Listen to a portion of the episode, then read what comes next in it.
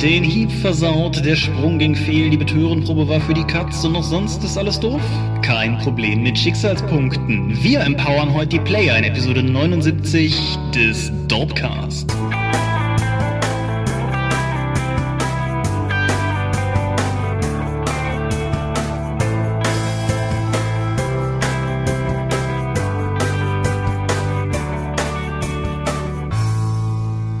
Hi und herzlich willkommen zu Episode 79 des Dopecast. Einmal mehr sitzen wir hier, um über Dinge zu reden, die mit Rollenspielen zu tun haben. Und wenn ich wir sage, dann meine ich zum einen dich. Michael Skopje-Mingers, guten Abend. Und zum anderen mich, Thomas Michalski. Hi. Und worüber reden wir heute? Schicksalspunkte und den ganzen Drüss. Genau. Fate Points, Drama Points, Edge, wie man es auch nennen will, wir reden drüber. Und äh, ja, werden, werden sehen, wohin uns das führt. Ist die Willenskraft der World of Darkness eigentlich auch so eine Art Schicksalspunkt? Ja, können wir, können wir gleich drüber reden. Das äh, okay. habe ich natürlich schon lange auf meinen Notizen stehen und bleibt das auch nur gerade nochmal deutlicher darunter. So, hervorragend vorbereitet sitzen wir hier, um über Dinge zu reden. So, bevor wir zur Medienschau kommen, bevor wir zum Thema kommen, Hinweise in eigener Sache. Zum einen, in genau 14 Tagen, ja, in, in 13 Tagen eigentlich schon, beginnt der Feencon.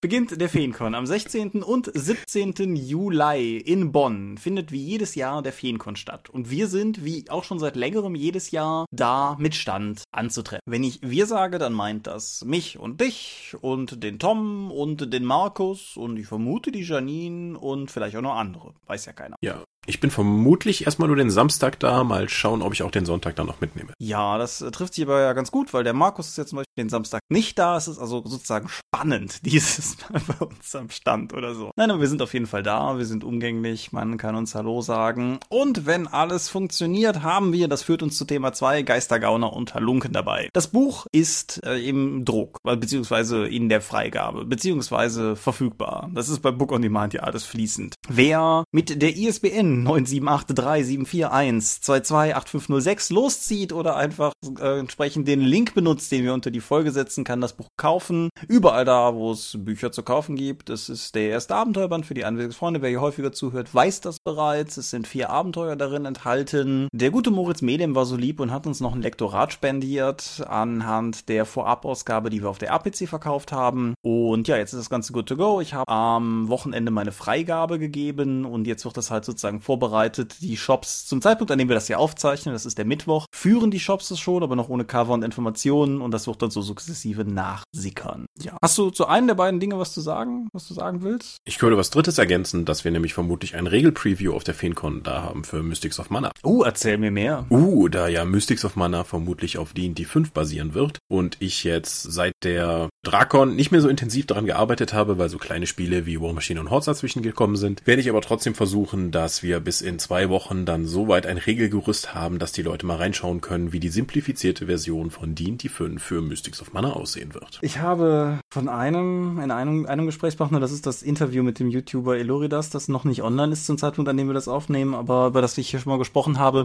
Uh, Seitenhieb. Dessen, dessen Gedich, Gesicht hätte man fotografieren sollen, als ich dem gesagt habe, dass es ein vereinfachtes D&D 5 ist.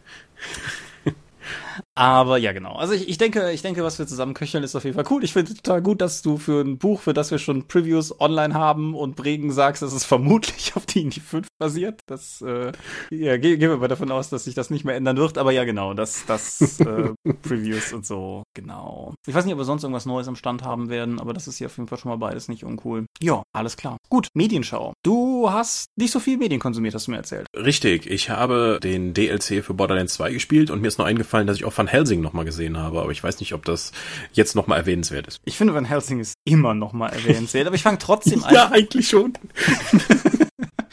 ich fange trotzdem einfach mal an und dann, dann haben wir ja. tatsächlich vier Sachen in der Medienschau. Ich habe ein Videospiel gespielt.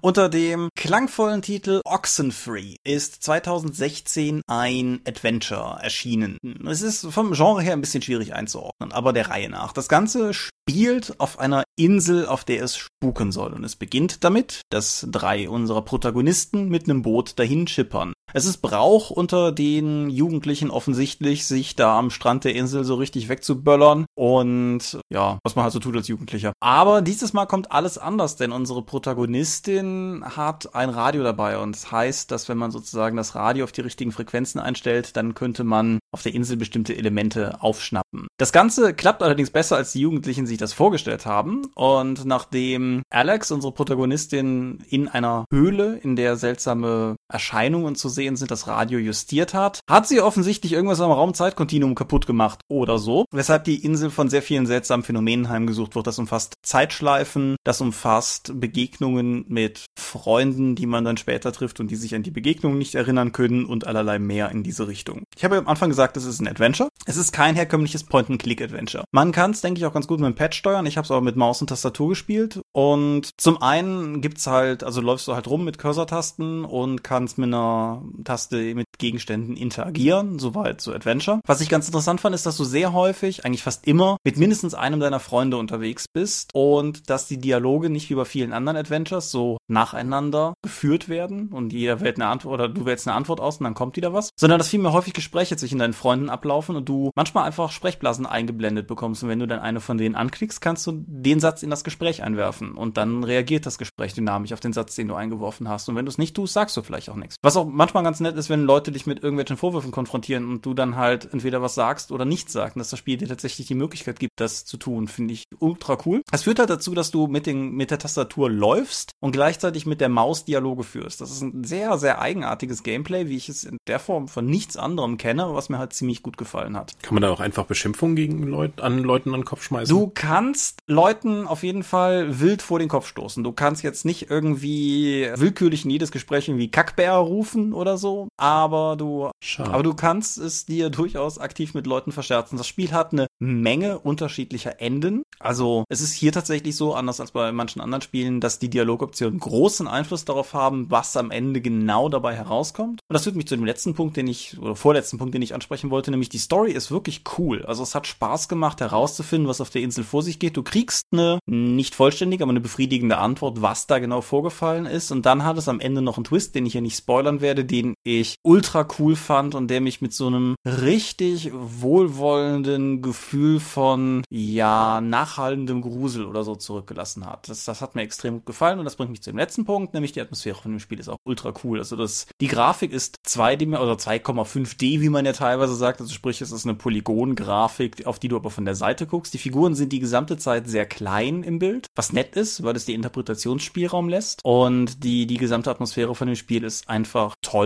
und, und, und sehr, sehr spannend umgesetzt. Also ist das so eine Art Lost, das Abenteuerspiel, nur in vernünftig? Ja, Lost, da, die Assoziation von Karibikinsel passt nicht. Es ist halt eher so eine, so eine triste, leuchtturmhabende Insel. Es legt sich nicht genau fest, wo es spielt, aber es ist halt nicht, nicht idyllisch und karibisch auf der Insel. Es ist halt eher so ein. Aber es sind Leute auf einer Insel und es passiert seltsam. Ja, das, das ist auf jeden Fall richtig. Es ist aber dann noch ein bisschen kombiniert irgendwie, also es ist kein Slasher in dem Sinne, dass dauernd Leute sterben, aber es ist insofern mit dem Genre verwandt, als dass es halt eine Reihe von jugendlichen Protagonisten sind, die, wir haben ja neulich im Dorpcast noch festgehalten, dass wenn du um 16 rum bist, äh, alles in deinem Leben maximales Drama ist, das hat das Spiel definitiv auch als Element. Hm. Und ja, es ist halt so ein bisschen Adventure, es ist so ein bisschen nicht Survival-Horror, weil wie gesagt, das mit dem Survival spielt nicht so eine Rolle, aber es ist halt schon ein Horrorspiel. Es ist vielleicht auch ein bisschen Walking Simulator, wobei du normalerweise Walking Simulators ja eher aus der Ego-Perspektive spielst und hier guckst du halt von der Seite drauf. Es ist halt ein ganz, ganz eigenes Spiel. Ich verlinke, wenn ich finde, einen Trailer hier drunter.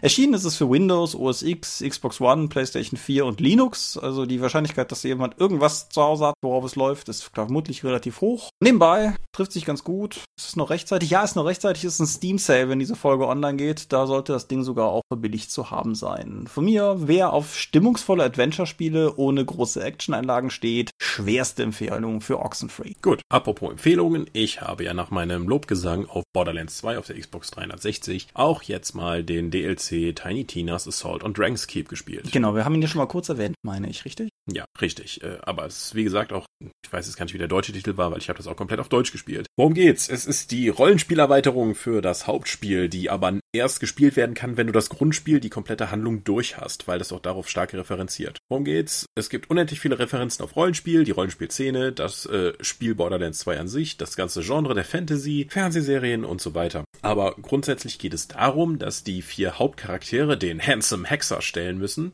äh, der den Untod über das Land gebracht hat und das Sonnenlicht geklaut hat und so weiter, bla bla bla. Die Spielleiterin ist nämlich die 13-jährige Tiny Tina und die spielt zwar total gerne Bunkers and Badasses, das ist das Rollenspiel, was man da eben dann spielt, aber das Spiel geht an sich weiter, wie Borderlands eben 2, Borderlands 2 eben auch war. Du spielst, läufst aus der Ego-Perspektive rum, ballerst auf Gegner, sammelst neue Gegenstände ein und amüsierst dich über die hervorragenden Questen. Mhm. Aber die Tiny Tina macht als Spielleiterin auch einige dramaturgische äh, Fehlgriffe, wie zum Beispiel, du kommst rein und es ist alles hell und so. Ähm, Tina, sollte es nicht irgendwie ähm, bedrohlich wirken, wenn du sagst, oh ja, stimmt. Zack, die ganze Grafikpalette we wechselt, anstatt Sonnenschein kommt dann eben Regen rein und es tauchen plötzlich Untote auf. Oder dass direkt am Anfang dann ein unbesiegbarer Drache kommt und die Spieler dann meinen, das ist das macht gar keinen Sinn, Tina. Du kannst doch nicht den ersten Gegner, den du uns vorsetzen, direkt ein Drache, den wir nicht besiegen können. Na gut, dann kommt jetzt Herr Toten Hosenmann und dann kommt halt ein kleines Skelett und der Name, wenn du mit dem Fadenkreuz drüber gehst, ist halt Herr Totenhosenmann. Spaßig. Aber neben dem ganzen Kram, es gibt auch noch eine dicke, äh, also es gibt eine sehr dicke und konstant merkliche Metaebene, weil dem, während du spielst, hast du halt immer auch im Hintergrund die Stimmen der Spieler und der Spielleiterin, die eben erklären, was da gerade passiert. Aber hinter dem ganzen Spaß und der Überdrehtheit steckt, wie bei Borderlands 2 auch üblich, auch immer noch eine tragische Geschichte, die immer durchkommt. Denn die eigentlich komplette Handlung dient vor allen Dingen dazu, dass Tina, die in der Haupthandlung von Borderlands 2 verstorbene Vaterfigur, die ihr zur Verfügung stand, als strahlenden Ritter einbaut, als Paladinartigen, der dich dann auch schon mal begleitet und eigentlich über diese ganze Rollenspielkampagne, die man da spielt, seinen Tod verarbeitet. Das ist hart. Bis, das ist wirklich hart. Bis, also das Finale, wo das dann äh, zur Konfrontation kommt, wo die Spieler dann auch Tina auf Spielerebene konfrontieren und sagen, so, ähm, der ist tot, da muss ich damit abfinden. Nein, in meinem Spiel ist er. Das ist das, wie sich sich das aufbaut, das war richtig großes Storytelling, das war fantastisch geschrieben, es ist wunderbar umgesetzt und ich war wirklich emotional berührt. Cool. Aber es gibt dann natürlich auch so Nebenhandlungen wie um den Bodybuilder Mr. Talk, der von der Spielleiterin an den Pranger gestellt wird, weil er dich damit beauftragt, den Ozean so hart zu schlagen, dass er explodiert. das ist halt Mr. Talk, ähm, ja. Aber du bekommst auch von ihm noch eine Queste, wenn du die absolvierst, bekommst du eine Schrotflinte, die Schwerter verschießt. Die explodieren. Äh, ja, und eine der Mitspielerinnen will nicht akzeptieren, weil Mr. Talk eben so muskelbepackt ist und eigentlich nicht mitspielen dürfte, weil er kein echter Nerd wäre. Um dann überhaupt mitspielen zu dürfen, müsste er sich erst Prüfungen stellen. Und während du die Prüfung dann durchgehst, am Ende stellen die dann auch fest, oder muss die Mitspielerin dann feststellen, dass sie sich genauso verarschig verhalten hat, wie die Kids in ihrer Jugend, die sich über sie lustig gemacht haben, als weil sie so gerne Bunkers und Badasses gespielt hat. Also es geht auch darum, dass du halt Leute inkludierst. Das ist jetzt nicht direkt Flap in your face Moral, sondern es ist wirklich wirklich eine lustige Quest mit eingebunden. Und ich habe das in eigentlich keinem anderen Spiel oder Rollenspiel so gut eingebunden erlebt wie bei Borderlands 2, was Questen angeht. Also die Questen sind total lustig. Nochmal Mr. Talk, der schickt dich irgendwann los, um drei Online-Rollenspiel Kackvögel zu verhöhnen, weil du sollst einen Bossgegner umbringen und die looten den die ganze Zeit und warten dann immer wieder, dass er respawnt. Die haben auch dann so Namen wie Headhunter Killers XXX und das kommt sonst im Spiel nirgendwo vor, nur in dieser einen Quest. Und man muss sie nicht nur einfach umbringen, weil die respawnen dann auch noch, man muss sie dann auch noch verhöhnen. Also einen Gegner musst du dann umhauen und dann teabaggen, damit er dann sich auslockt und dann den Boss nicht mehr nehmen kann. Es ist großartig, es ist enorm umfangreich für ein DLC. Ich glaube, ich habe über 20 Stunden damit noch gespielt. Es ist eine fantastische Erweiterung und die macht Borderlands 2, was sowieso schon großartig war, zu einem wirklich insgesamt fantastischen Spielerlebnis. Ich würde sagen, das ist der puh, Qualitätsfackelträger für Questen, Sammeltrieb, Flow, Dialoge und Charaktere und alles so zusammen. Das in der cool gestalteten Postapokalypse von Pandora. Sehr cool. Oh, oh, und man kann tatsächlich die Dunkelheit angreifen und erschießen und bekommt dafür ein Achievement. Ja, das hat auch nicht jedes Spiel. Ja, also neben Borderlands 2 große Empfehlung, auf jeden Fall entweder das Add-on-Pack als auf Disc holen mit den ganzen Erweiterungen, auf jeden Fall, wo Tiny Tinas äh, Angriff auf die Drachenfestung mit dabei ist, oder das Ding eben runterladen. Absolute Top-Empfehlung von mir. Okay. Wir sind heute sehr, sehr festgelegt. Ich habe ein Videospiel gespielt.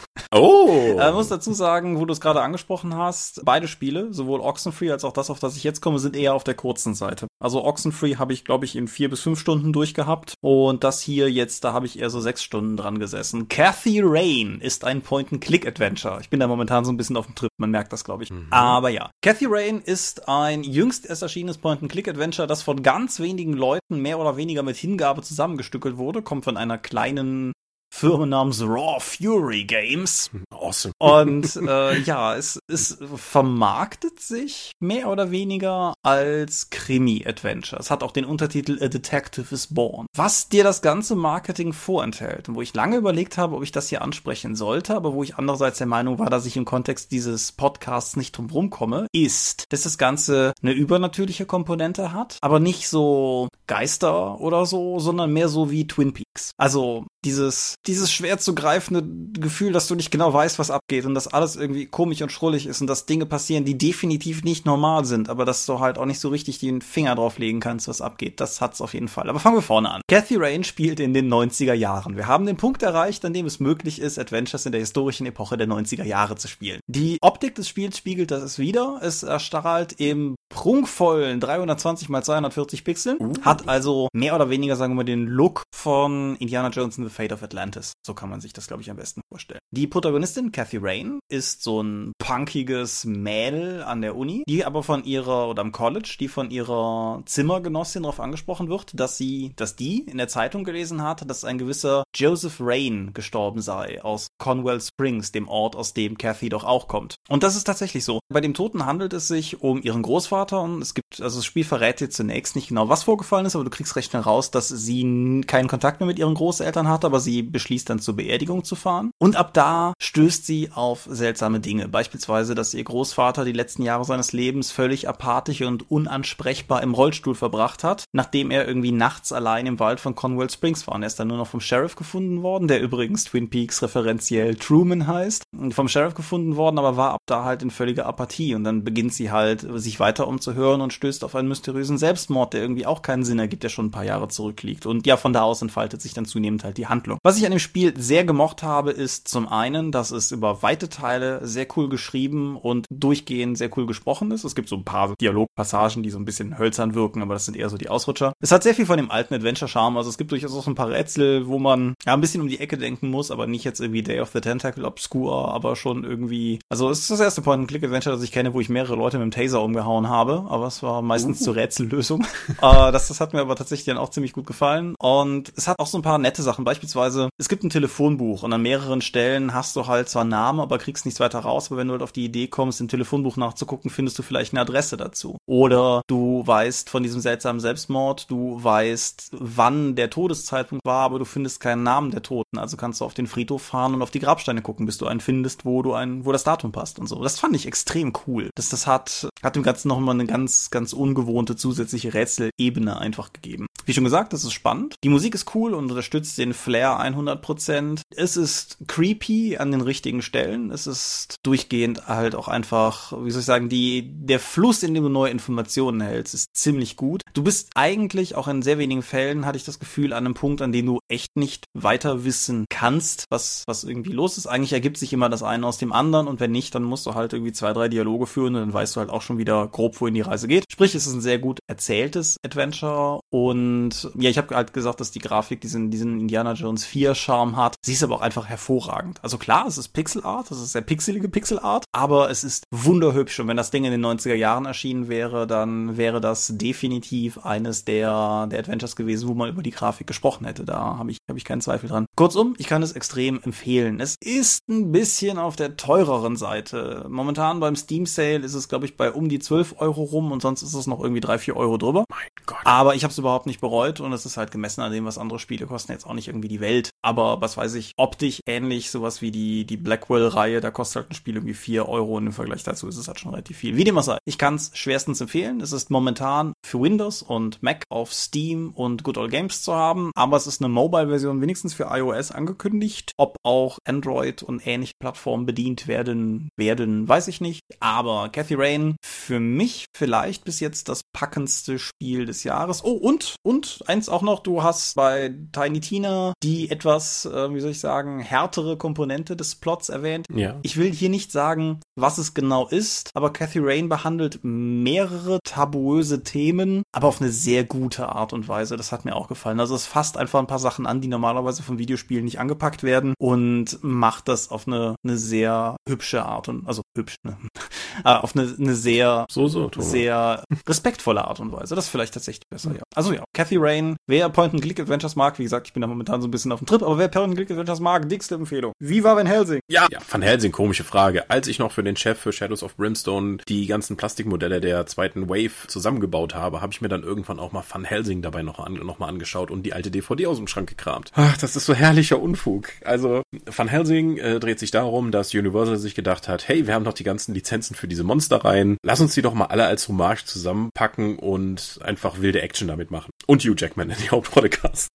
Dann hat man als gemeinsames Element dann eben Van Helsing, den Monsterjäger, und packt noch mit in den Film rein Frankensteins Monster, Werwölfe, Vampire. Die Mumie kommt nicht vor. Aber sonst. Gut, aber derselbe Regisseur hat halt vorher auch schon zwei Filme zur Mumie gedreht gehabt. Das muss man ja auch dazu sagen. Ja, es sei ihm verziehen. Ja, worum geht's? Hugh Jackmans Charakter Van Helsing jagt Monster und dann wird er nach Transsilvanien geschickt, um Dracula zu stellen. Das ist eine akkurate Zusammenfassung. Dazwischen explodieren ganz oft Sachen und er hat halt Hightech-Waffen, die von seinem Orden der Erleuchteten gegeben haben, was ich total großartig finde. Du siehst ihn am Anfang, wie er in eine Kirche geht, um ihm zu beichten und dann wird er dann runtergeführt in das Labor des Ordens und da sind halt buddhistische Mönche, orthodoxe Christen, Muslime, die dann alle gemeinsam daran forschen, gegen das Böse zu kämpfen. Das ist total subtil, was heißt subtil? Das ist total einfach nebenbei am Anfang untergebracht und wird auch nicht mehr aufgegriffen, aber es ist halt schon mal ein schönes Statement und der Film beginnt in Schwarz-Weiß, wo man eine klassische Forken und äh, Fackeln, äh, wir gehen auf das Schloss von Dr. Franken, äh, Dr. Frankenstein doch zu, um dann eben das Monster zu jagen und dann passieren Dinge und dann erst wechselt das in den Farbmodus, ein Jahr später sozusagen, wie dann eingeblendet wird. Es gibt völlig überzogenes CGI, es ist nicht subtil an dem Film, es, es herrscht fast konstant Action und coole Sprüche. Sie haben versucht, möglichst viel unterschiedlichen Monsterkram reinzupacken.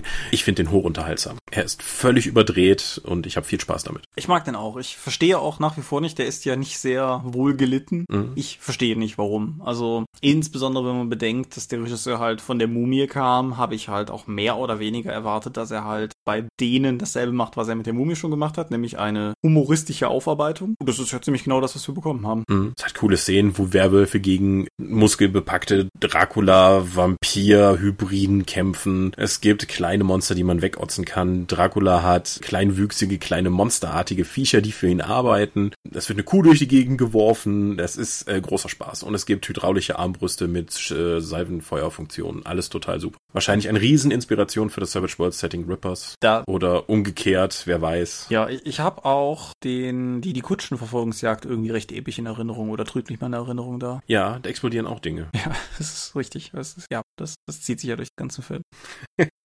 ja, also ich kann, ich mag den immer noch sehr, wer jetzt auf anspruchsvolle französisches Autorenkino steht. Für den ist das vielleicht nichts, aber wer einfach mal äh, bunte Action haben möchte, der sollte da zugreifen, auch wenn viele Plot-Elemente eigentlich so bedingt Sinn ergeben. Egal. Ja, ich, unterhält. Ich möchte an dieser Stelle einfach auch nochmal sagen, dass ich an dem Regisseur insgesamt eigentlich viel, viel zu wenig, also dass der mir viel zu wenig gelobt wird. Ich meine, das ist der Mann, der die Mumienfilme gemacht hat, das haben wir, haben wir ja schon gesehen. Der Mann hat den Scorpion King damit zumindest in die Wege geleitet und produziert. Der ist der Regisseur von G.I. Joe Rise of Cobra gewesen und uh. hat, äh, wie ich persönlich finde, mit Octalus einen der fantastischsten Trash-Filme der 90er Jahre in die Welt gesetzt. Kannst du was also, Schlechtes über Octalus sagen? Nee, mir fällt nichts ein. Also, der Mann scheint ja wirklich mit viel Liebe Unfug zu machen. Ja, das ist definitiv richtig. Steven Summers, ja.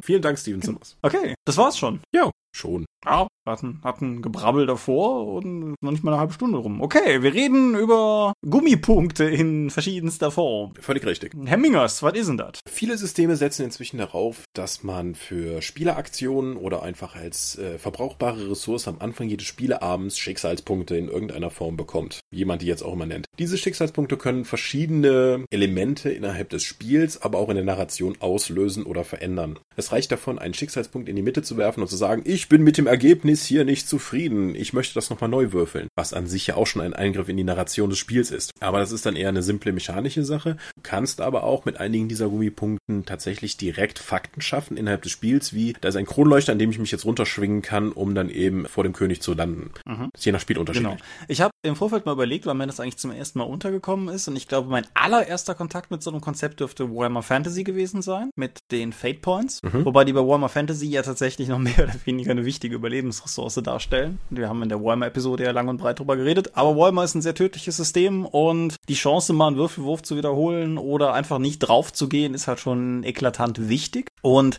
ich glaube, mein erster Kontakt mit solchen Punkten, die tatsächlich Einfluss auch auf das eigentliche Spielgeschehen nehmen können, dürfte dann das Unisystem oder Cinematic Unisystem mit den Drama Points gewesen sein. Aber da bin ich mir nicht mehr so ganz sicher. Wie war es bei dir? Boah, Schwierig, kann ich gar nicht mehr sagen. Okay. Ich weiß nicht mehr, welches mein erstes System tatsächlich mit Schicksalspunkten war. Gut, das äh, macht ja nichts. So, wir haben, wir haben zwei verschiedene Ausrichtungen. Ich denke, man kann hier von zwei verschiedenen Ausrichtungen sprechen. Nämlich einmal das Würfelwurf und einmal das, das Spielwelt beeinflussen. Um mal bei dem, bei dem Würfelwurf-Konzept sozusagen anzusetzen. Das ist ja im Grunde ist es ja ein relativ einfacher Mechanismus. Du stellst eine begrenzte Ressource zur Verfügung, die Leute entweder benutzen können, um Würfe tatsächlich tatsächlich irgendwie zu wiederholen. So ein bisschen Prince of Persia Sands of Time mäßig. Einmal zurückspulen und nochmal würfeln. Mhm. Oder aber du hast halt die Variante, dass du dir einfach einen Bonus auf den Wurf holen kannst. Und da kommt die von dir eben angesprochene Willenskraft der World of Darkness ja gewissermaßen auch wieder ins Spiel. Wie sind deine Erfahrungen mit sowas? Eigentlich immer positiv, weil es dem Spieler nochmal eine Möglichkeit gibt, in das Spiel einzugreifen, wenn er sagt, hier ist etwas, das mir total wichtig ist, das ist mir misslungen, ich möchte dann noch eine Chance haben oder ich möchte jetzt einfach meine Chancen verbessern. Du hast also einen stärkeren Eingriff in das Spiel, außer der schon über die normale Regelmechanismus hinausgeht, weil du dann einfach sagen kannst, du, du brichst in diesem Moment die Regeln, indem du einfach ein zweites Mal würfeln darfst, um dir dann das neue Ergebnis zu nehmen. Aber es ist ja innerhalb des Rahmens des Spiels festgelegt, dass das eben geht, deswegen ist es kein wirklicher Regelbruch, sondern du biegst die Regeln dann zu deinem Vorteil in diesem Moment. Aber du hast als Spieler die Kontrolle darüber, zu welchem Zeitpunkt du das machst. Ja. Wobei ich persönlich sagen muss, ich finde, für mich persönlich gibt es einen riesigen Unterschied zwischen den beiden Varianten, die ich gerade regelseitig skizziert habe, weil ich finde, es ist eine Sache, den Wurf zu wiederholen. Das ist aus Spielersicht manchmal tatsächlich sehr cool. Irgendwie so, wenn, gerade also ich habe irgendwie manchmal das Gefühl, dass, dass Spieler das auch so ein bisschen dazu neigen, dass ihnen im letzten Moment einfällt, dass das ja geht. Irgendwie so, wichtige Probe ist nicht gelungen, alle seufzen und stöhnen auf, bis plötzlich irgendwer ruft, hey, hast du nicht noch einen Punkt? Und dann, dann geht's vielleicht doch noch, das haben wir akut gehabt bei, oh, ich glaube bei der DSA 5 Beta war das, bei, auf jeden Fall bei irgendeinem Dungeon-Finale, wo es am Ende ums Überspringen einer Schlucht ging, um irgendwie das, die große Katastrophe zu verhindern. Und da sprang halt der Elf ins Nichts und dann sprang er doch nicht ins Nichts. Ich finde aber tatsächlich die andere Variante, nämlich, dass du dir vor dem Wurf noch einen Bonus holst, für mich persönlich fast noch befriedigender, weil ich finde, für mich ist das immer so ein bisschen der Moment, wo, weiß ich nicht, der coole Actionheld nochmal besonders dramatisch seine Waffe anlegt oder sowas so. Wenn du einfach merkst, so jetzt, jetzt legt er an, jetzt zieht er, jetzt kommt es auf diesen Schuss an. Und ich finde, das überträgt sich auch so ein bisschen an den Tisch aus den Regeln heraus, wenn du zum Beispiel sagst, nächste Willenskraft ein. Also dir ist es lieber vor dem Wurf, bevor du überhaupt weißt, ob es geklappt hat oder nicht, oder ob du dann nach dem Wurf sagen kannst, das war zwar gut, aber ich möchte noch besser werden. Also du möchtest,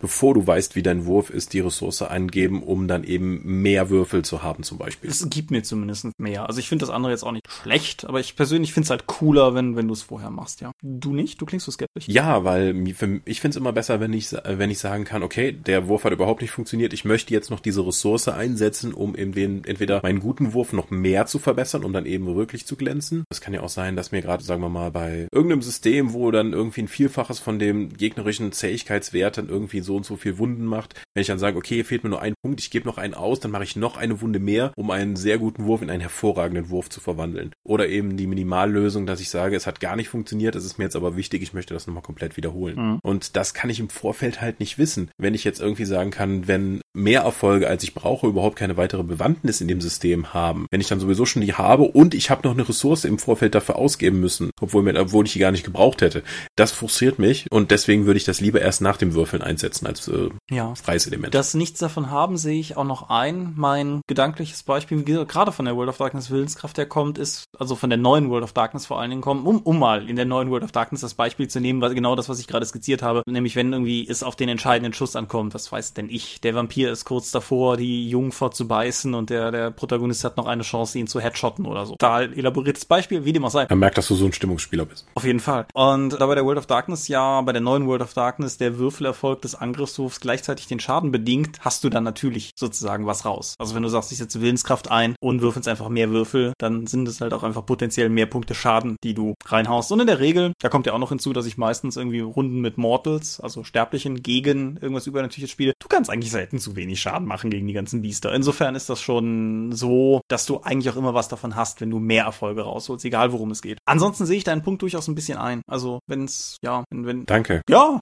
nimm das mal hin hier. Komm, selten hier noch vor.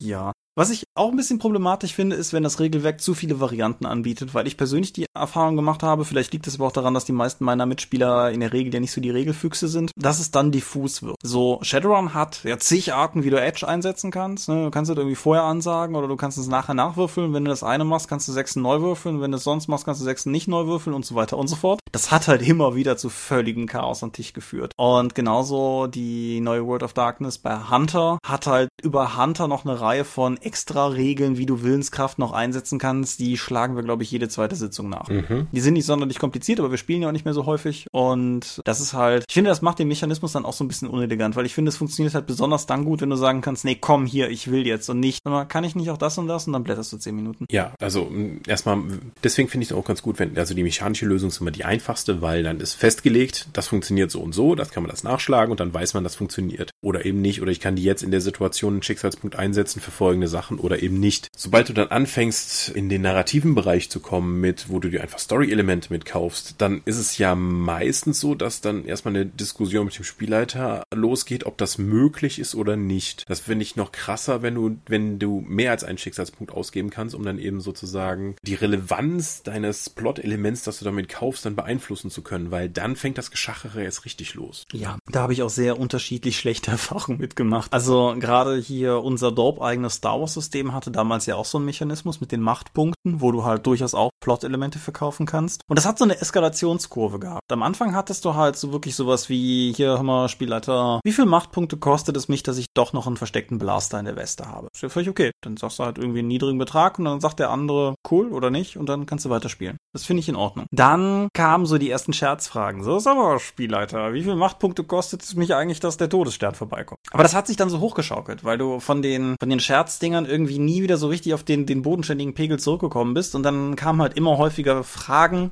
die relativ extrem waren, aber dadurch, dass die Runde so lang gespielt war und manche Leute halt auch einfach Machtpunkte gehamstert hatten, wie blöde, dass du halt dann tatsächlich ans Verhandeln kamst, weil du halt als Spielleiter einfach auch wusstest, egal wie hoch ich einen absurden Betrag ansetze, es besteht für die Möglichkeit, dass der andere sagt, ja. Und Player Empowerment hin oder her, da können wir gleich aber auch nochmal drüber reden. Aber das hatte halt immer so ein bisschen den Nachteil, dass das halt Sitzungen und, und vor allen Dingen auch dramaturgische Entwicklungen einfach gefullstoppt hat. Weil in dem Moment hing dann erstmal alles in der Schwebe. Okay, jetzt hast du gesagt, die haben die immer angesammelt. Das heißt, der Betrag war nach oben hin offen, den man mitnehmen konnte? Ist es ja bei vielen Systemen, ja. Hältst du das für sinnvoll oder ist es sinnvoller, die zu cappen? Ah, da bin ich, ah, ähm, also pragmatisch gesehen würde ich sagen, ist cappen sinnvoller. Auch weil es begünstigt, dass Leute es dann vielleicht eher einsetzen. Genau. Als ich das Iron Kingdoms Rollenspiel zum ersten Mal gelesen habe, steht da eben drin, so, ja, du, es gibt drei Schicksalspunkte und dann ist gekappt. Und ich habe mir, was? Warum? Ich kann doch hier durch meine coolen Aktionen, durch Würfelwürfe, durch umgehauene Gegner bekommst du immer Schicksalspunkte wieder. Aber indem du auch ganz klar weißt, das Zeug kommt konstant wieder und es gibt klare Regeln dafür, wie ich innerhalb der Spielmechanik neue Schicksalspunkte bekommen kann, habe ich auch ein großes Bedürfnis, die die ganze Zeit rauszuhauen und damit noch viel coolere Aktionen zu machen. Ich bin inzwischen sogar eher dafür, die zu cappen, damit die Leute auch, die nicht horten, für den einen wichtigen Augenblick und am Ende des Abends sowieso wieder verlieren, sondern das Zeug auch komplett durchhauen, um dann vielleicht coolere Aktionen zu machen, um wieder neue generieren zu können. Wenn du das so sagst, wäre es ja fast sogar überlegenswert, ob man nicht sagt, am Ende der Sitzung oder am Ende des Abenteuers gehen die auch wieder auf Null runter. Das ist ja nicht ungewöhnlich. Ja. Also viele von den Spielen sagen eben, du hast pro Spielabend und nicht mal pro Abenteuer drei Schicksalspunkte oder so etwas, die du dann eben ausgeben kannst. Mhm. Was wieder auch andere Probleme mit sich bringt. Nämlich? Je nachdem, wie lang der Spielabend ist. Also wenn du sagst, äh, du hast pro, sagen, gehen wir mal davon aus, du hast drei Schicksalspunkte pro Spielabend. Du ihr sitzt irgendwie vier Stunden zusammen, davon wird drei Stunden effektiv gespielt. Ihr habt, wenn du jetzt so etwas Encounter-basiertes hast, wie die meisten D&D-Spiele sind, kannst du relativ gut einschätzen, wie viel von dieser Ressource du einsetzen musst. Aber da Rollenspiel ein extrem freies Hobby ist, kann es sein, dass an diesem Abend überhaupt nicht gewürfelt wird und du überhaupt gar keinen von den Schicksalspunkten einsetzen musst, um irgendeine mechanische Probe zu wiederholen. Wohingegen es in anderen Spielabenden vielleicht zwei oder drei Kämpfe gibt, wo es normalerweise nur einen gibt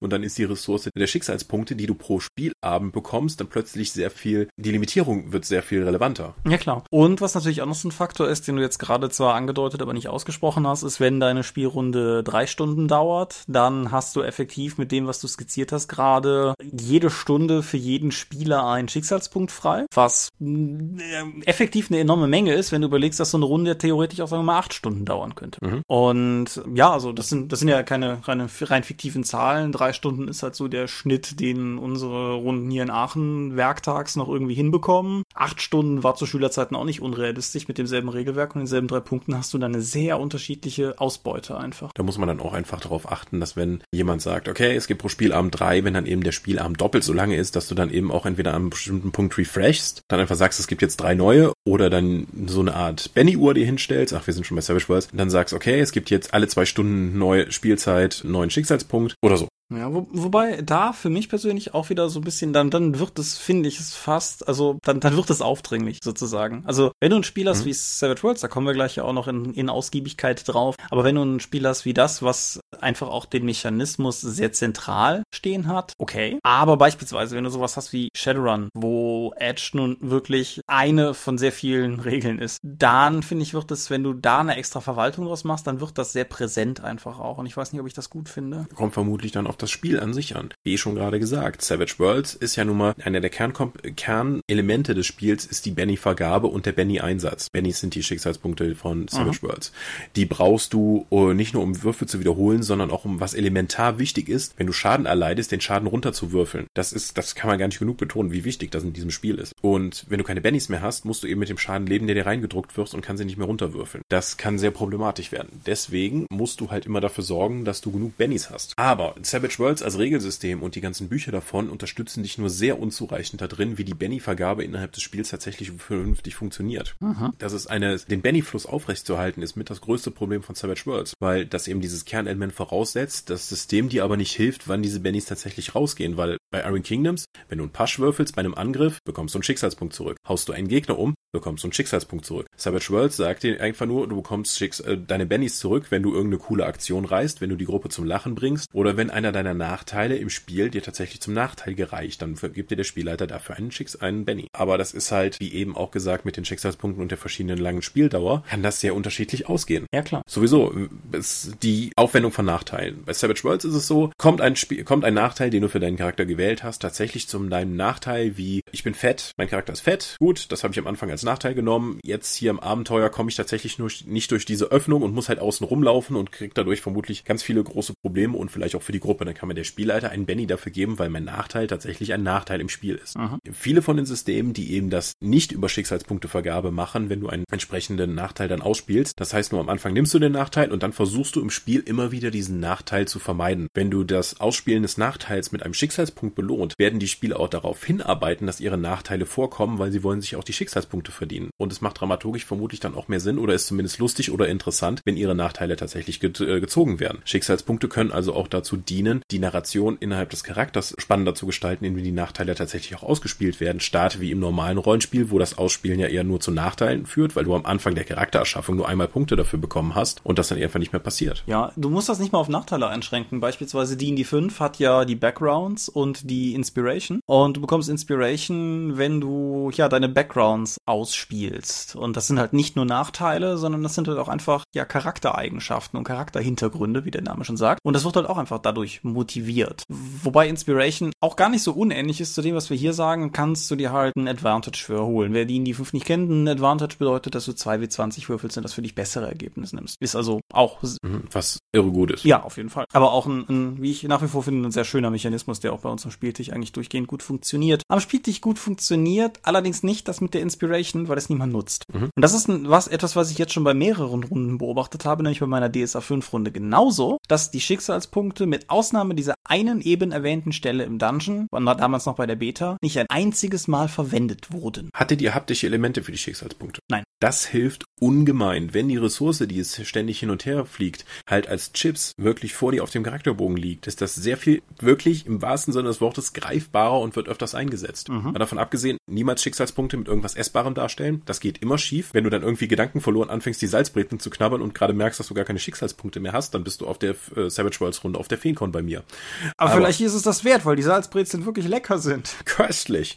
Ja, aber haptische Elemente bereich, bin ja immer dafür, dass die das Spiel bereichern grundsätzlich und gerade bei Schicksalspunkten finde ich es enorm wichtig. Nicht nur, weil dann alle am Tisch sehen können, wie die Ressourcenverteilung noch läuft, was bei Savage Worlds zum Beispiel sehr wichtig ist, weil du dann sehen kannst, mal, der sollte sich vielleicht nicht mehr in den Kampf begeben. Aber du denkst auch selber dran, den Kram eben einzusetzen. Und wenn da jemand vor dir plötzlich jetzt fünf Punkte aufgebaut hat, der weiß auch, der kann jetzt im Spiel mehr reißen. Mhm. Das ist ein interessanter Gedanke. Ich bin ja eher nicht so der Haptiker, außer, außer vielleicht bei Handouts. Aber was, was mir in dem Sinne gerade einfällt, ist, die 1w6-Freunde haben ja auch so einen Mechanismus, wobei der 1w6-Freunde-Mechanismus insofern, glaube ich, ein bisschen eine Besonderheit darstellt im Vergleich zu den meisten anderen, als dass es eine Gruppenressource ist. Die Bandenpunkte ermöglichen die halt effektiv auch so das übliche Wurf erleichtern, Probe wiederholen, aber gehören halt der ganzen Gruppe, weil Jugenddetektive sind ein Team. Mhm. Und das bedeutet halt auch, dass wenn jetzt einer irgendwie loszieht und den Pool leer nuckelt, dann haben die anderen halt auch nichts mehr drin. Aber bei den 1w6-Freunden ist es halt auch so dass ich zwar auch bei Con-Runden oder so vor jeder Runde erkläre, was es mit den Punkten auf sich hat, aber im Prinzip die nie genutzt werden. Und insofern ist das, ist das ein interessanter Gedanke, den ich gerade gerne mitnehme. Einfach mal gucken, dass wir vielleicht mal hübsche 1w6 Freunde Marker auch einfach zur Verfügung stellen. Am besten in die richtigen Größe, dass du direkt auf Pokerchips kleben kannst. Ich meine, es ist ja nun schon fast zehn Jahre her, dass diese große Pokerwelle durch Deutschland ging.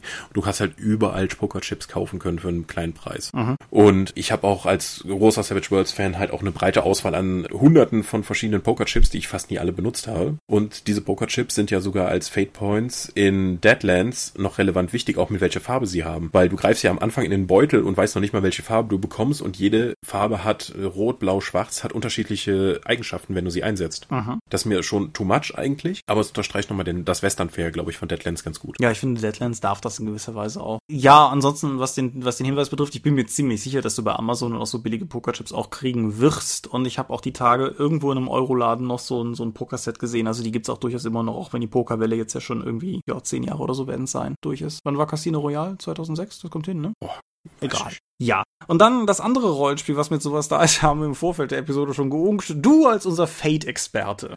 Ja, ich habe das ja immerhin schon mal gespielt, Thomas. Ja, genau. Äh, wie ist denn das da? Es gibt doch irgendwie da auch Fate-Punkte, oder irre ich? Genau, da bekommst du auch diese Fate-Punkte, wenn du einen Nachteil ausspielst oder der Spielleiter einen deiner, As was heißt Nachteil? Es gibt ja keine Nach- und Vorteile dabei, das sind ja Aspekte. Wenn du bei Fate jetzt einen Aspekt zu deinem negativen Spielerlebnis, das heißt Spielerlebnis, du sollst ja Spaß haben, zu einem negativen Effekt auf deinen Charakter nutzt, du reitest die Gruppe in die Scheiße, es kommt irgendwelche Probleme, du selbst wirst irgendwie in eine Krise gestürzt, dann bekommst du vom Spielleiter dafür einen Fate Point. Oder du kannst sagen, oder der Spielleiter kann sagen, hier, ich reiße dich jetzt in die Scheiße. Ich gebe dir dafür aber einen Fate Point. Äh, genauso kannst du einen Aspekt positiv reizen, um dann eben einen Bonus auf einen besonderen Wurf zu bekommen. Wie zum Beispiel, hier, ich bin der stärkste Mann der Welt. Ich hätte gerne nochmal, ich gebe hier einen Fate Point aus, um den Aspekt zu zeigen und dann zeige ich halt, wie stark ich bin und bekomme äh, einen Bonus auf meinen Wurf. Mhm. Genauso kann ein Gegner dann irgendwie sagen, hier Junge, zeig doch mal, wie stark du bist, drück mal das Ding hier zur Seite. Ich glaube, ich glaub dir das nicht. Dann bist du schon mal abgelenkt vielleicht in dieser Szene, wo du eigentlich dein, deine Gruppe unterstützen könntest. Und weil du abgelenkt bist, obwohl du zeigst, wie stark du bist, bekommst du dafür einen Fate Point. Und den kannst du halt auch einsetzen, um tatsächlich hier Fakten zu schaffen, soweit ich das weiß. Ja, ich nehme an, ich frage zu viel, wenn ich dich frage, ob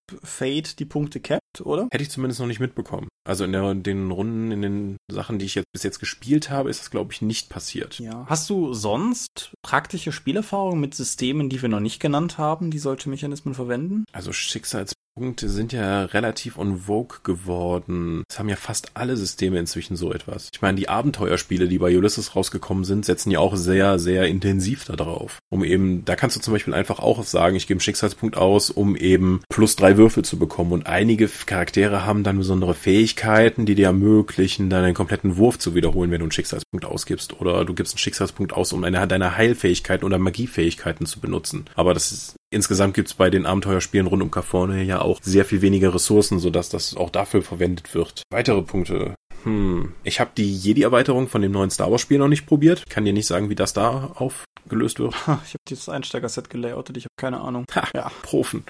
Ja, dann um sozusagen zu der Frage hinzukommen, zu der ich eigentlich hin wollte, nämlich ist es dir schon mal bei einem Spiel untergekommen, dass so ein Mechanismus da war und dass du ihn unpassend gefunden hast? Den Einsatz von Schicksalspunkten. Mhm. Ich könnte mir das eigentlich nur vorstellen im System, wo die Entmachtung der Spieler und eine gewisse Hilflosigkeit zur Immersion dienen soll. Gibt es sowas bei Cthulhu? Ja, genau. Das, das ist so in die Richtung ging ich gedanklich nämlich halb auch. Nein, es gibt sowas bei Cthulhu im Grunde nicht. Mit zwei Einschränkungen. Es gibt den ollen Glückswurf. Der ist ja so ein Rudiment aus den 80er Jahren, das sich bis heute gehalten hat. Das ist der große, der Plot geht nicht weiter oder irgendwas klappt überhaupt nicht. Spielleiter kann drauf würfeln lassen. Wert. Er ist äh, unelegant und äh, clunky, aber. Das klingt total toll. Hey, der Plot geht nicht weiter. Würfelt mal drauf. Keiner hat's geschafft. Ja, da geht der Plot wohl immer noch nicht weiter. Was zur Hölle? Ja, aber du kannst halt zum Beispiel dein Lieblingsbeispiel mit dem Buch, das im Wasser schwimmt. Das, wenn ja. die Leute es nicht entdecken, zum Untergang von London führt. So, dann, also das, bevor wir das jetzt weiter ausführen, ich finde das ein total schreckliches Plot-Element und will das hier bei keiner Weise schönreden oder sowas. Aber, Cthulhu-Logik. Du würfelst auf dein Wahrnehmungsdings. Das schaffst du nicht. Da kannst du als Spielleiter halt nochmal auf Glück würfeln lassen. Vielleicht sieht's ja einer zufällig. Ich bin kein Freund vom Glückswurf. Mhm, ja, ja. merke ich. Aber das war nur einer von zwei Elementen? Genau, weil das Cthulhu 7 hat einen Mechanismus, den haben wir schon mal gestreift, der trifft das Thema auch nur so halb, aber den finde ich ganz interessant in dem Kontext, den haben wir auch schon mal erwähnt. Und zwar, wenn du eine Probe nicht schaffst, kannst du mehr oder weniger ansagen, dass du es jetzt aber wissen willst, wenn es um was geht. Wenn du es dann nicht schaffst, ist das äquivalent zu einem relativ großen Patzer. Also, was weiß ich, du versuchst die Tür zu knacken, das geht nicht. Dann kannst du dem Spielleiter sagen, hier, ich fordere sozusagen diesen Mechanismus ein, ich will diese Tür jetzt wirklich öffnen. Das ist wichtig. Wenn du es dann nicht schaffst, was weiß ich, brichst du einen Dietrich ab und verbirgst die Tür oder so. Das hat natürlich an den falschen Momenten immer auch so ein bisschen den Nachteil, dass du möglicherweise Dinge wirklich verbarrikadierst, wo die Spieler eigentlich durch sollten. Aber das fällt für mich eher dann unter schlechtes Abenteuerdesign. Ich mag es aber an sich tatsächlich ganz gerne, dass du halt, dass du pokern kannst, dass du halt sagen kannst, ich erhöhe meinen Einsatz und dafür nehme ich die Chance oder dafür erhalte ich die Chance, dass es vielleicht doch klappt. Wie gesagt, ist ein bisschen was anderes, aber erfüllt meiner Meinung nach dieselbe Nische, zumindest in einer Funktion, Würfe wiederholen zu können. Wie sieht es aus, sagen wir mal, mit dem Karma bei Earthdawn? Ist das für dich auch schon so ein Schicksalspunkte-Element? Weil du hast ja keinen Punkt, äh, es gibt ja auch eine gewisse Anzahl an diesen Karma-Punkten. Du kannst sie einsetzen, um dann eben weitere Würfel für Proben zu bekommen. Ist das für dich schon ein Schicksalspunkt? Eigentlich nicht. Was ist das denn nach der Definition, die wir bis jetzt getroffen haben? Ja, das ist, das ist, das ist der Grund, warum ich eigentlich sage. Ich habe da noch nie so aktiv, also Karma war immer da. ja, es erfüllt natürlich so ein bisschen die Funktion, klar. Ich find's schwierig zu sagen, weil beispielsweise, ja, wobei das, ich stammel. Also, zum einen, ich finde Karma ist insofern ein bisschen was anderes, weil es zum Beispiel Disziplintalente gibt, die erfordern, dass du Karma einsetzt. Du wirst kein Warhammer-Ding sehen, was, glaube ich, erfordert, dass du einen Schicksalspunkt verbrennst. Umgekehrt. Ich bin mir unsicher, ob das bei der vierten Edition noch der Fall ist. Es ist, glaube ich, sogar sehr gut möglich, dass das nicht der Fall ist. Ich bin über irgend sowas gestolpert, als ich den Charakterbogen ja. gelayoutet habe, aber da bin ich jetzt gerade überfragt. Vierte Edition bin ich nicht textfest, aber früher war es so. Damals. Ja, aber dass du zum Beispiel, wenn du, wenn du Brandpfeil als Bogenschütze gemacht hast, hat das halt einen Punkt Karma gekostet, wenn du geschossen hast. So, in die Richtung halt. Auf der anderen Seite gibt es, meine ich, bei Vampire oder so auch durchaus Disziplinen, die Willenskraft erfordern, um sie einzusetzen. Insofern würde da, hätten wir dann schon ein relativ großes Analogiekonstrukt. Und wenn wir Willenskraft durchwinken, dann müssen wir Karma eigentlich auch durchwinken. Kann es vielleicht sein, dass es einfach mechanisch so eine Art Schicksalspunkt ist, wir einfach nur nicht dran gedacht haben, weil Earthdawn für uns einfach so standardisiert ist, ja. mit dem, wie es ist, dass wir es gar nicht mehr in der Mechanik an sich erfassen können? Würde ich, würde ich durchaus so einräumen. Hm. Ich finde, Karma hat halt ein paar interessante Eigenarten, Klammer auf, hier, wie gesagt, in Unkenntnis von, weitgehender Unkenntnis von drei und vier. Aber beispielsweise, dass du es mit, äh, in früheren Editionen mit Legendenpunkten, also deinen Erfahrungs- oder Abenteuerpunkten, dass du es damit kaufen musst, das ist halt schon relativ abgefahren. Dass mhm. verschiedene Rassen unterschiedlich hohe Würfel haben, ist relativ abgefahren. Gibt's ja auch nicht mehr. Ja, ja. Dass verschiedene Rassen unterschiedlich große Pools haben oder hatten, ist ziemlich abgefahren. Mhm. Also das sind halt schon alles eigen. Und die haben auch eine Maximalgrenze gehabt. Ja, das meinte ich tatsächlich. Der Karma Pool ist ja, ja. Die, die Gesamtsumme von Dingen, die du haben kannst. Aber ja, genau. Dass du halt möglicherweise irgendwie ein Windling bist und deshalb mit einem absurd hohen Würfel und einem riesigen Fundus von diesen Punkten rumholzen konntest. Oder dass du halt umgekehrt ein Ork bist und mit irgendwie so einem, so einem Aushilfswürfel würfelst und irgendwie relativ schnell leer bist. Das, das macht halt kein anderes System, das ich kenne mit einem vergleichbaren Mechanismus. Findest du nicht? Also ich meine, Halblinge haben ja oftmals dieses Halblingsglück im System, dass sie eben bei D&D 5 einen weiteren Punkt dazu bekommen, den sie nachwürfeln können. Oder auch bei Savage Worlds, dass sie dann eben mit einem weiteren Benny starten. Ja, aber das finde ich, also das, das finde ich tatsächlich funktioniert insofern nochmal anders, als dass das dann auch irgendwie losgelöst ist von einer Ressource. Karma hat jedes Volk bei Earthbound zur Verfügung. Zumindest die Adepten. Ja, und es funktioniert halt bei jedem anders. Und das ist halt, finde ich nochmal was anderes, als wenn du halt zum Beispiel eine, eine Rastenfähigkeit hast, die dir dieses oder jenes erlaubt. Das ist halt genauso wie die in die Klassen dir manchmal Dinge erlauben, die regeltechnisch andere einfach nicht können. Dafür ist es halt deine Klasse. Jetzt hattest du äh, erwähnt, dass bei Earthdawn die Karma-Punkte Legendenpunkte gekostet haben, also eine permanente Ressource in Sachen Erfahrungspunkte. Mhm. Bei Savage Worlds war es damals noch so und es ist immer noch als Optionalregel drin, dass du am Ende würfeln konntest mit allen Bennys, die du übrig behalten hast und bei äh, 4, 5, 6 oder 5, 6 oder so, wenn du die gewürfelt hast, pro Benny, hast du eben das in einen Erfahrungspunkt umwandeln können. Was hältst du davon? Furchtbar. Grauenhaft. aus, aus demselben Grund, den wir eben schon mal genannt haben, das führt nämlich dazu, dass Leute horten. Genau, anstatt die einzusetzen, wofür die ja eigentlich da sind. Ja, ganz konkreter Fall. Hörer des Dorpcasts erinnern sich dran, dass wir vor ein paar Episoden über das Witcher-Brettspiel gesprochen haben und über deine Erfahrungen mit Matthias Spielstil bei solchen Spielen. Mhm. Nämlich, dass Matthias mehr oder weniger auf dem Start, auf dem Fleck stehen geblieben ist, weil er festgestellt hat, dass das der effizienteste Weg ist, sich hochzuleveln. Savage Worlds mit Matthias spielen war eine ähnliche Erfahrung.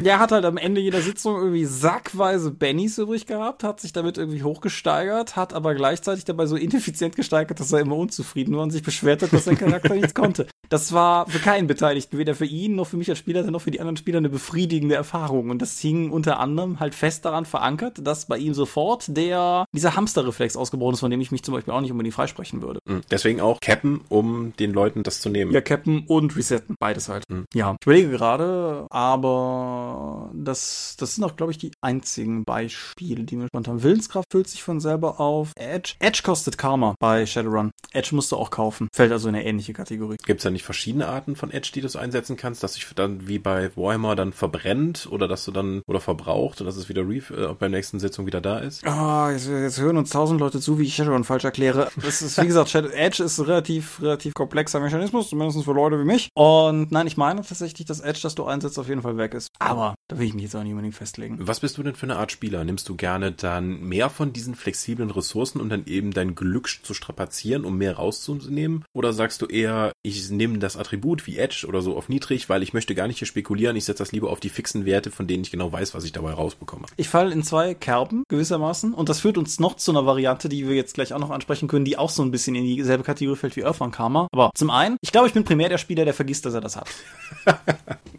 Aber wenn ich ausnahmsweise daran denke, dass ich in irgendeiner Form so eine Ressource habe, dann benutze ich sie unglaublich gerne. Auch durchaus mit einem nicht sehr nachhaltigen Verschwendertum dahinter. Das führt mich zu dem anderen Ding, was ich gerade sagte, nämlich Mirakel bei DSA 4. Du kannst als Geweihter Karma-Energie ausgeben in, und eine Liturgiekenntnisprobe würfeln und die LKP-Sternchen deiner Liturgiekenntnisprobe auf eine Probe umschlagen, um da mehr Punkte rauszuholen sozusagen. Und das ist ein Mechanismus, den ich mit meinem Geweihten mag maximal ausnutze. Ich meine, Liturgien sind eh alle Mist, entsprechend brauche ich mein Karma dafür nicht. Aber über Mirakel habe ich schon Karma durchgebrannt, das so schnell kannst du gar nicht gucken. Ist Mirakel dann nicht sozusagen der, der Joker, wo ich einfach sage, hier, ich habe so dieses undefinierte Menge an göttlicher Energie, ich würfel mal hier drauf, Spielleiter? Nein, das ist ja alles geregelt, das ist ja DSA 4. Mhm. Du, es ist fest geregelt, was das kostet. Das hängt ein bisschen davon ab, ob das ein Talent ist, das deiner Gottheit gefällt oder nicht oder sogar wohlgefällig ist. Und davon abhängig ist es, was es kostet. Es ist nicht sehr teuer, aber es ist halt relativ fix. Und dann nimmst du halt die LKP-Sternchen, also sprich die Liturgie-Kenntnisproben-Punkte, die du nach Würfeln der Probe noch übrig hast. Und die schlägst du fix auf den Talentwert auf. Also das ist tatsächlich was, wo der Spielleiter höchstens, wenn du mit den ganzen Bonus-Malus-Dingern für Liturgie-Kenntnisproben spielst. Also wie stehen die Sterne gerade? Bin ich in einer Notsituation und halte dafür einen Bonus? Handel ich im Sinne meines Gottes oder gegen und so weiter und so fort. Aber ansonsten ist das relativ geregelt und funktioniert ja dann im Prinzip halt auch so, dass du einfach deinen Wurf verbessern kannst kannst. Ist also vielleicht auch gar nicht so weit ab von dem Thema. Mhm, okay. Wie ist es bei dir? Du, du bist eher so ein Hamster, oder? Ja, ich, also ich tendiere in vielen Spielen einfach dazu, für die ganzen mächtigen Kram immer für den Moment zu nutzen, für den es wichtig sein könnte. Selbst wenn mein Charakter da sterbend liegt, denke ich nur drüber nach, hm, vielleicht könnte es noch schlimmer werden und ich könnte ihn einsetzen. Das heißt, ich, ich habe Dead Space durchgespielt, ohne, glaube ich, irgendwann eine Waffe eingesetzt mhm. zu haben. Mein Rucksack war voller wertvoller Munition und ich habe die nie benutzt. Deswegen habe ich damit ein Problem. Ich glaube aber auch nicht, dass ich dazu tendiere, also nein, ich tendiere ganz klar dazu, Charaktere zu nehmen, die Glückswert immer auf Minimum nehmen. Sei es nun Edge, nehme ich eins, denke ich mir, scheiß drauf, ich nehme lieber hier konnt sie noch zwei Punkte höher, als statt Edge auf drei zu setzen. Ich riskiere es einfach nicht. Was vermutlich bei Shadowrun nach allem, was ich in den Foren gelesen habe, keine gute Idee ist, sondern immer Menschen mit maximal Edge zu spielen, um dann alles zu rocken. Aber in Savage World zum Beispiel, nämlich würde es eigentlich sich durch das System anbieten, eigentlich jeden Charakter mit Glück auszustatten, um einen weiteren Benny damit am Anfang zu haben. Gerade erst, gerade nochmal, wenn du diese Optionalregel oder die alte Regel benutzt, dass du die zu XP umwandeln kannst, mhm. die ich hasse. Aber dann würde ich das auch nochmal verstärkt darauf machen. Aber grundsätzlich bin ich eher dafür, Schicksalspunkte, Fate-Punkte und so etwas nicht übermäßig zu nehmen, sondern eher auf die, auf die fixeren, handfesteren Attribute zu verteilen und mich dann nicht auf irgendeinen obskuren Wiederholungswurf zu verlassen. Ja, das Einsetzen von Ressourcen ist dahingehend tatsächlich, also ich habe das jetzt auch gut gemerkt, nebenbei, ja, ich habe meine erste Runde Trade of Cthulhu hinter mir mittlerweile. Yay. Und bisher gefällt es mir gut, aber da reden wir mal ein anderes Mal drüber oder ich schreibe was auf der Dorp oder so, keine Ahnung. Aber da hast du ja im Prinzip auch Punkte, die du ausgeben kannst in deinen Ermittlungsfähigkeiten. Und dann sind die halt für dieses Abenteuer ausgegeben. Und das schlägt halt auch in so eine Hamstergefahr. So, könnte jetzt mit irgendeiner Fähigkeit Schlosser arbeiten, dieses Schloss näher untersuchen. Der, also der Spielleiter bietet mir sozusagen an, dass wenn ich den Punkt ausgebe, ich ja noch mehr Informationen kriege. Aber brauche ich diese Informationen wirklich oder habe ich vielleicht später im Abenteuer nochmal einen Anlass, Schlosserarbeiten zu brauchen? Wahnsinnig wahrscheinlich. Ja, aber es kann, das kann halt vermutlich in ähnliche Situationen, gerade wenn es halt relevantere Skills sind. Auf der anderen Seite hast du gerade Dead Space genannt, das hat mich auch noch zu einer interessanten Überlegung, was heißt interessant, aber zu einer Überlegung gebracht, nämlich, wenn ich klassische Ego-Shooter spiele, spiele ich normalerweise mit der ersten vernünftigen Waffe, die du kriegst und hab am Ende alle anderen voll ausgemaxt und nicht benutzt. So ähnlich wie, wie das, was du auch beschreibst. Wenn ich gegen ja. Halo spiele, das dich nur zwei Waffen tragen lässt, bin ich normalerweise sehr eifrig dabei, beide immer kräftig zu benutzen. Genau, Limitierung kann befreiend wirken, so absurd das klingt. Limitierung und ein konstanter Zufluss, ne? das kommt ja auch dazu. Was ich an Halo mhm. immer sehr mochte, ist halt, dass du im Prinzip jeden Gegner, den du erschießt, danach entwaffnen kannst, weil dessen Waffe immer übrig bleibt, auch meistens halb leer geschossen, was auch ein nettes Detail ist einfach. Und das, das äh, führt halt normalerweise dazu, dass ich bei, bei Halo tatsächlich irgendwie von Gegner zu Gegner Waffe zu Waffe arbeite und das tue ich halt bei anderen Spielen nicht. Und ja, genau, wie du sagst, dann, dann schlägt halt diese, Ver diese Bereicherung durch Verknappung hinzu. Genau, da gibt es einen Flow, wohingegen du sonst halt in dem ressourcenmäßigen Abwägen gefangen bist. Ja. Okay. That's a cast. Ich sagen, ich habe glaube ich nichts mehr. Vielleicht als Hinweis. Es wurde bei irgendeiner unserer letzten Episoden angesprochen, dass bei diesen, diesen Themen, so wie diesem hier, es halt immer Leute gibt, die in der Folge halt auch nichts Neues mehr hören, weil über solche Themen im Prinzip alles auch schon mal gesagt worden ist. Ja, aber nicht von uns. genau.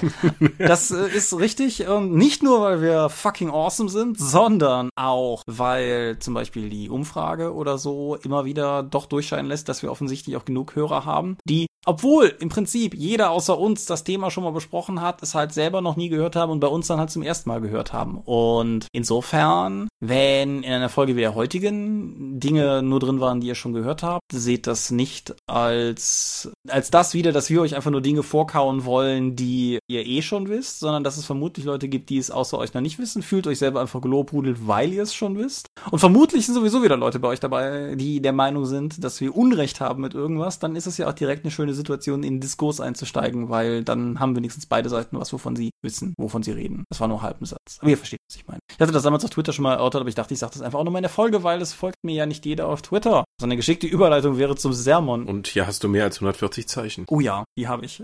Wir sind die Dorp, uns gibt's online unter www.die-dorp.de. Folgen könnt ihr es per RSS-Feed oder via rspblogs.de. Ihr könnt es abonnieren via iTunes, wir freuen uns über gute Bewertungen. Wir haben Accounts bei Facebook, bei Google, bei YouTube und bei Twitter. Die Dorp geht an den Tom, at Seelenworte geht an mich. Seelenworte ist der Name meines Blogs und meines Instagram-Accounts. Wir machen die Drakon, aber derzeit gibt's keinen Termin. Super, dann bis zum nächsten Mal. Wir sehen uns auf der Feencon. Genau, wir sehen uns auf der Feencon. Ich bedanke mich bei dir für dieses Gespräch. Ich bedanke mich bei euch fürs Zuhören. Wünsche euch angenehme 14 Tage. Die nächste Folge gibt es dann zum Feencon Sonntag. Das kann ja nur schief gehen. Bis dahin, alles Gute, adieu und ciao, ciao.